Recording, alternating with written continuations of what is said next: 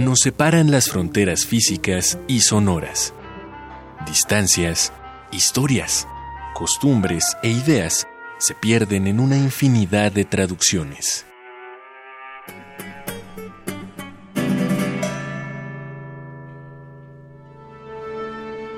Pero hay una voz que todos entendemos. La música es el idioma universal. Radio UNAM trae para ti concierto fuera de temporada de la Orquesta Filarmónica de la UNAM, desde la Sala Nezahualcóyotl del Centro Cultural Universitario.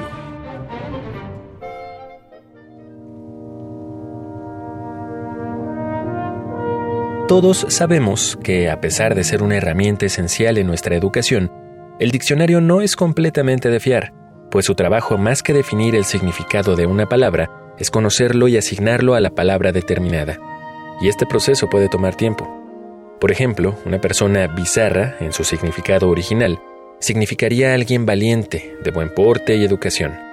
Pero desde hace décadas, lo bizarro se ha identificado con el uso anglosajón de la palabra, que define algo extraño, raro, torcido o grotesco.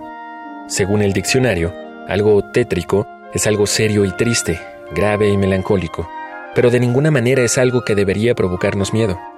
Y uno de los más sonados en la actualidad, familia, tiene una definición que debió cambiar hace tiempo. Para el gran libro de las definiciones, una familia existe solo a partir de una pareja, y esa pareja debe estar unida por medios legales.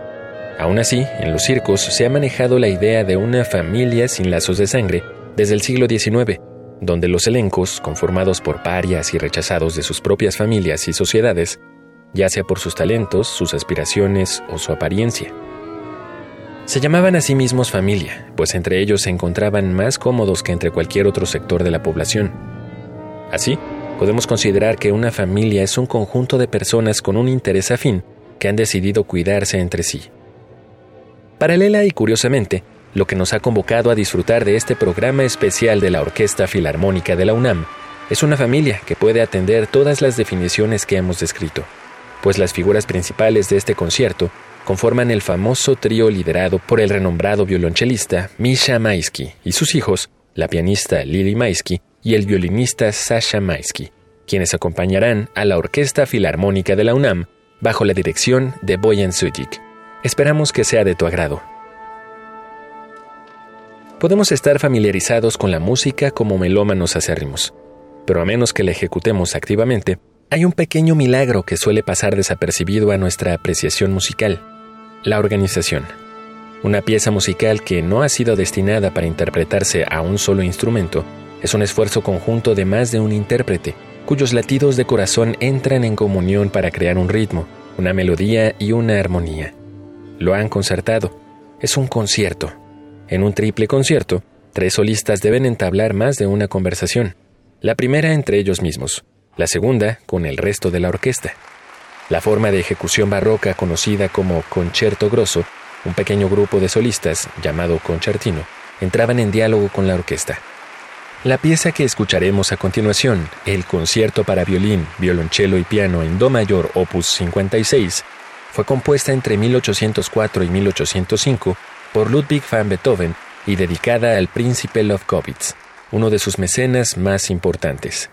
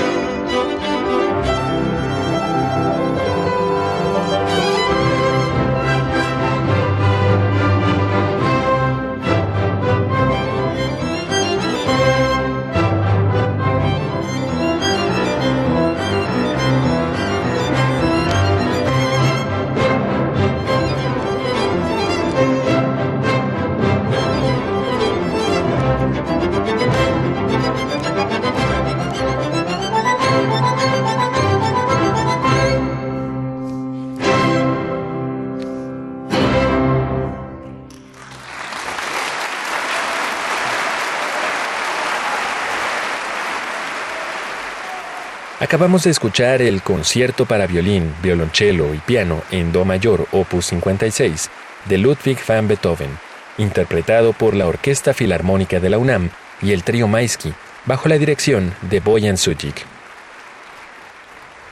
La tragedia de Manfredo lleva una tónica no poco tratada por los autores clásicos. Es la historia del don Enrique de Juan Ruiz de Alarcón, el don Juan de Tirso, el Fausto de Goethe y el Próspero de Shakespeare un hombre que se vuelve preso de la interacción entre su soberbia y el conocimiento de lo sobrenatural.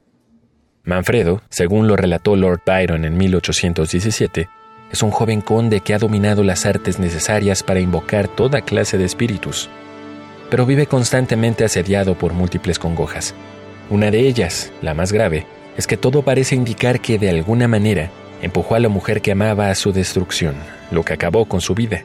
Manfredo utiliza sus artes oscuras para invocar el espíritu de la mujer, Astarte, quien al volver de entre la muerte, entrega al conde la profecía del día de su muerte. Juntemos esta tormentosa historia al volátil espíritu romántico de Piotr Ilyich Tchaikovsky, quien recibió el texto de Byron como recomendación de su amigo, el compositor Mili Balakirev, y obtendremos la Sinfonía Manfredo Opus 58, cuyos cuatro movimientos escucharemos a continuación.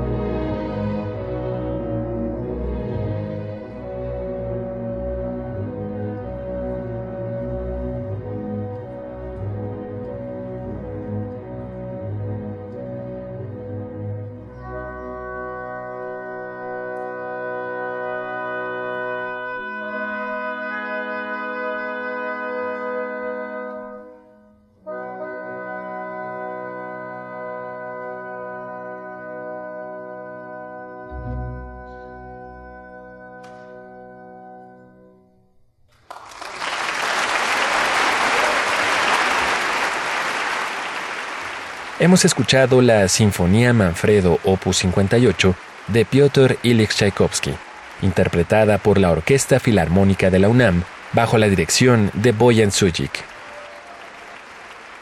No pretendemos hablar en detrimento de cualquier otra comunidad laboral, pero hay algo que ocurre en las comunas artísticas que es difícil de replicar.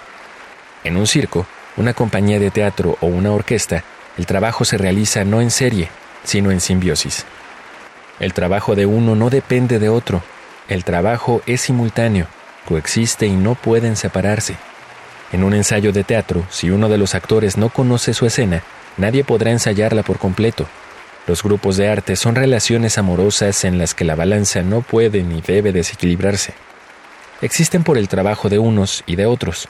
En algunos casos, hay más en riesgo que solo el resultado del trabajo. La integridad física y la salud están en manos de alguien más. La confianza ciega que existe durante la ejecución de un número artístico, repetida cien veces, inevitablemente creará un vínculo entre sus integrantes.